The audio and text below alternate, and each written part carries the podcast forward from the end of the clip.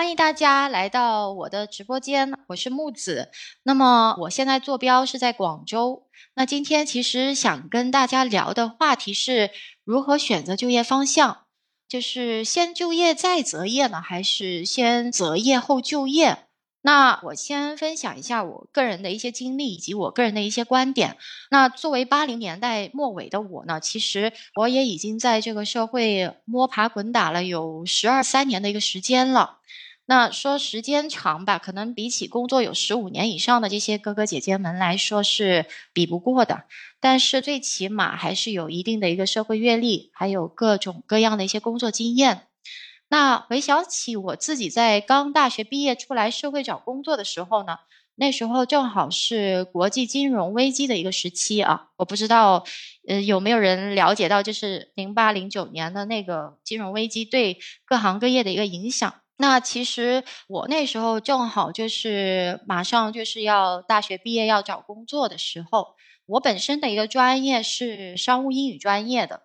那就业方向本来就是国际贸易。那因为那时候呢，正好就是国际贸易严重受到这个金融危机影响的一个时期，导致其实当时我想找这个商务英语相关的专业是比较困难的。所以当时其实马上要毕业的我是非常的迷茫，而且是很茫然的。那我相信，其实可能有在座的一些小耳朵们也会有跟我有过类似的一些经历，比如说有些人可能是当时读的一些专业。他入学的时候可能是一些热门专业，或者是比较这个受欢迎的一些专业，或者是这个未来可能读完这个专业之后出来工作是比较好的一些工作。当前来说是，但是可能到了你们毕业的时候，就一下子这个专业可能就变得不景气，或者是相关的一些专业人员可能已经饱和了等等的一些问题，可能都会有遇到过。那就像我当时，其实我是选择了商务英语专业，我本身其实是有择业方向的。那我是打算从事这个进出口贸易的这个行业。那我也希望就是把我自己所学的一个专业是可以在毕业之后学有所用，并且是可以一直在这个行业发展的。但是就是计划赶不上变化，最终的话，由于大环境的一个影响，是被迫就是当时我是放弃了这样一个工作选择的。其实那时候我自己个人因为读了这个专业之后。嗯，不能从事这个行业。我自己去找工作的时候就不知道怎么样去选择方向了。但是我当时因为我父母呢，就给了我一些意见，就是说啊，你可以先从低做起啊，先做个文员呐，呃，先找个这个普通的这些工作先做着。当时我的父母是给我这样一个建议的。那我也是比较听话的孩子啊。说实在，以前的话没有想那么多。我就很自然而然的，我就去找了一个公司，然后就选择了当时第一份工作，就是做前台，就是从这个公司最基本的入门去开始去从事这个工作，就没有想太多吧。然后，而且那时候我是感觉到也挺不错的，先去一个基层做一做，然后可以认识一下公司的人。所以当时其实我是漫无目的的，从我有这个择业方向到没有择业方向，然后就是选择先就业，然后再想着在这个公司做一段时间之后，我在想我要做什么工作。但是我发现就是我进去了之后做了个两三个月，我发现这个工作很枯燥，跟我自己的性格以及跟我自己的一个规划其实还是不太一样。然后我总想着，就是说，在这个公司看看有没有什么晋升的一些机会呀，选择其他的一些工作岗位。但是我发现，就是说，跟我自己想象的会不太一样。虽然是做前台，认识了挺多的一些人，但是不是说你进去了之后会有其他的一些工作机会一定能给到你。所以当时我第一份工作其实就做了三个月的时间，我就选择离职了。我个人也是蛮喜欢自由，而且也蛮有追求的。后来也因为就是其他方面的一些原因吧，在那几年我就去了上海发展。那时候去到上海的话呢，正好那时候可能也是这个 IT 行业发展的一个比较好的一个时间。很多人在那个时间，年轻人都会选择去 IT 公司上班。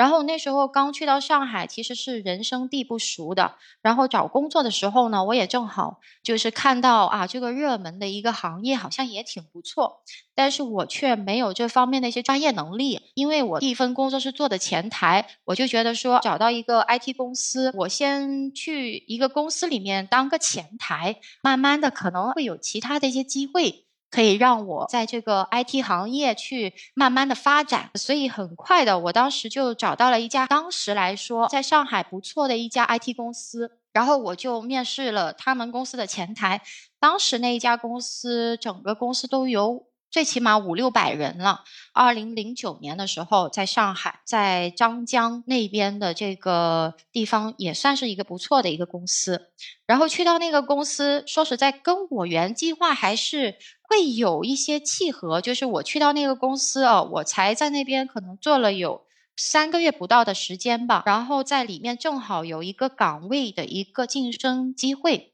就是从一个前台，当时我就申请。去了那个公司去做一个小编辑，然后从当时我的薪资两千五去到三千五还是四千块钱，就这样子。然后慢慢的在那个公司，其实从我进去公司之后，在那个公司也做了有差不多三年的时间。这三年做过前台，做过这个小编辑之外，我后来还有其他的一些晋升机会，做过。这个部门里面的这个老总的秘书等等啊，当然当时我的一个择业方向都是从事文秘啊、文员啊等等类似的这种方向。因为以前呢，我个人是觉得我自己没有什么口才，不不大会说话，不大会表达，我一直都不感觉到我自己能从事销售行业的，所以我一直当时都不敢往这个销售行业去想，一直都是默默无闻在做这种。小文职啊，小职员啊，这些